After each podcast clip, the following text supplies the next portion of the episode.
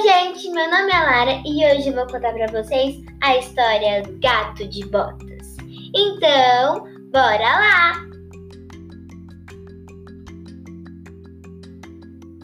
Era uma vez um velho moleiro que tinha três filhos. Antes de morrer, reuniu seus filhos e diante deles dividiu os seus bens pelos três. Ao filho mais velho, o moleiro deu-lhe o moinho. Ao filho do meio, deixou-lhe o burro e ao mais novo entregou-lhe um gato. O filho mais novo, com um gato no seu colo, comentou desiludido: Que vou fazer com um simples gato? Qual não foi a sua surpresa quando ouviu o gato responder-lhe: Se me deres umas botas pretas, um fato e um saco, farei de ti um homem rico. Assim fez o rapaz e o gato, todo aperaltado. Partiu deixando o seu novo dono muito baralhado. O gato das botas dirigiu-se ao bosque e caçou duas perdizes, que meteu dentro do saco. Dirigiu-se depois para o castelo do rei e ofereceu aos reis, em nome do seu amo, o Marquês de Carabás.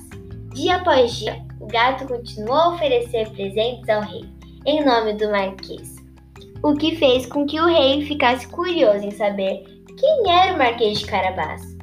Numa bela tarde, Enquanto o rapaz e seu gato descansavam à beira do rio, a carruagem do rei aproxima-se.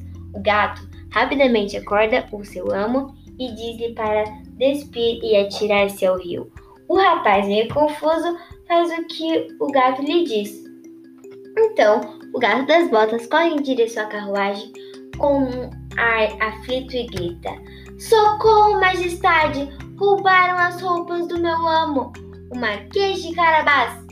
O rei, reconhecendo o nome do marquês, para prontamente empresta ao jovem nobres roupas, oferecendo-lhe boleia até a sua casa. O jovem entra na carruagem, meio embaraçado e aflito, pois não sabia o que dizer.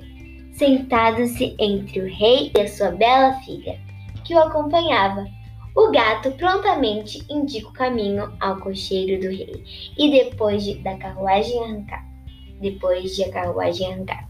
Corre desenfreado até as terras junto ao castelo do Ogre. Quando lá chegou, viu os camponeses a quem disse: Se querem se livrar do ogre malvado, quando o rei passar, digam que todas essas terras pertencem ao Marquês de Carabás. E continuou a correr em direção ao castelo. Quando chegou, encontrou o ogre, que era o dono de todas aquelas terras, sentado a descansar.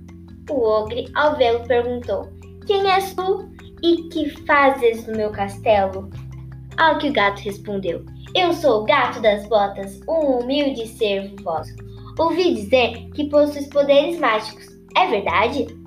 Será que vós conseguires transformar-vos em um leão? Ao ouvir isto, o ogre transforma-se imediatamente num enorme leão. O gato, cheio de medo, responde: Que maravilha! Mas Será que conseguires transformar-vos em um minúsculo ratinho? E o orgulhoso?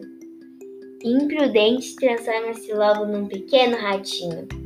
Garra das botas, sem perder tempo, salta em direção ao ratinho e come-o. Nessa altura, chega o, o cochê do rei às, às portas do castelo, e o gato das botas dirige-se a eles para os receber. Bem-vindo ao castelo do meu amo, do meu amo, o Marquês de Carabás. O rei, impressionado com a simplicidade do jovem rapaz que se encontrava ao pé da porta admirado, convida agora o Marquês de Carabás a casar com a sua linda filha. O rapaz aceita e vive feliz para sempre, acompanhado da sua bonita princesa e o seu fiel gato. Então, gente, foi isso. Espero que tenham gostado dessa história. Tchau!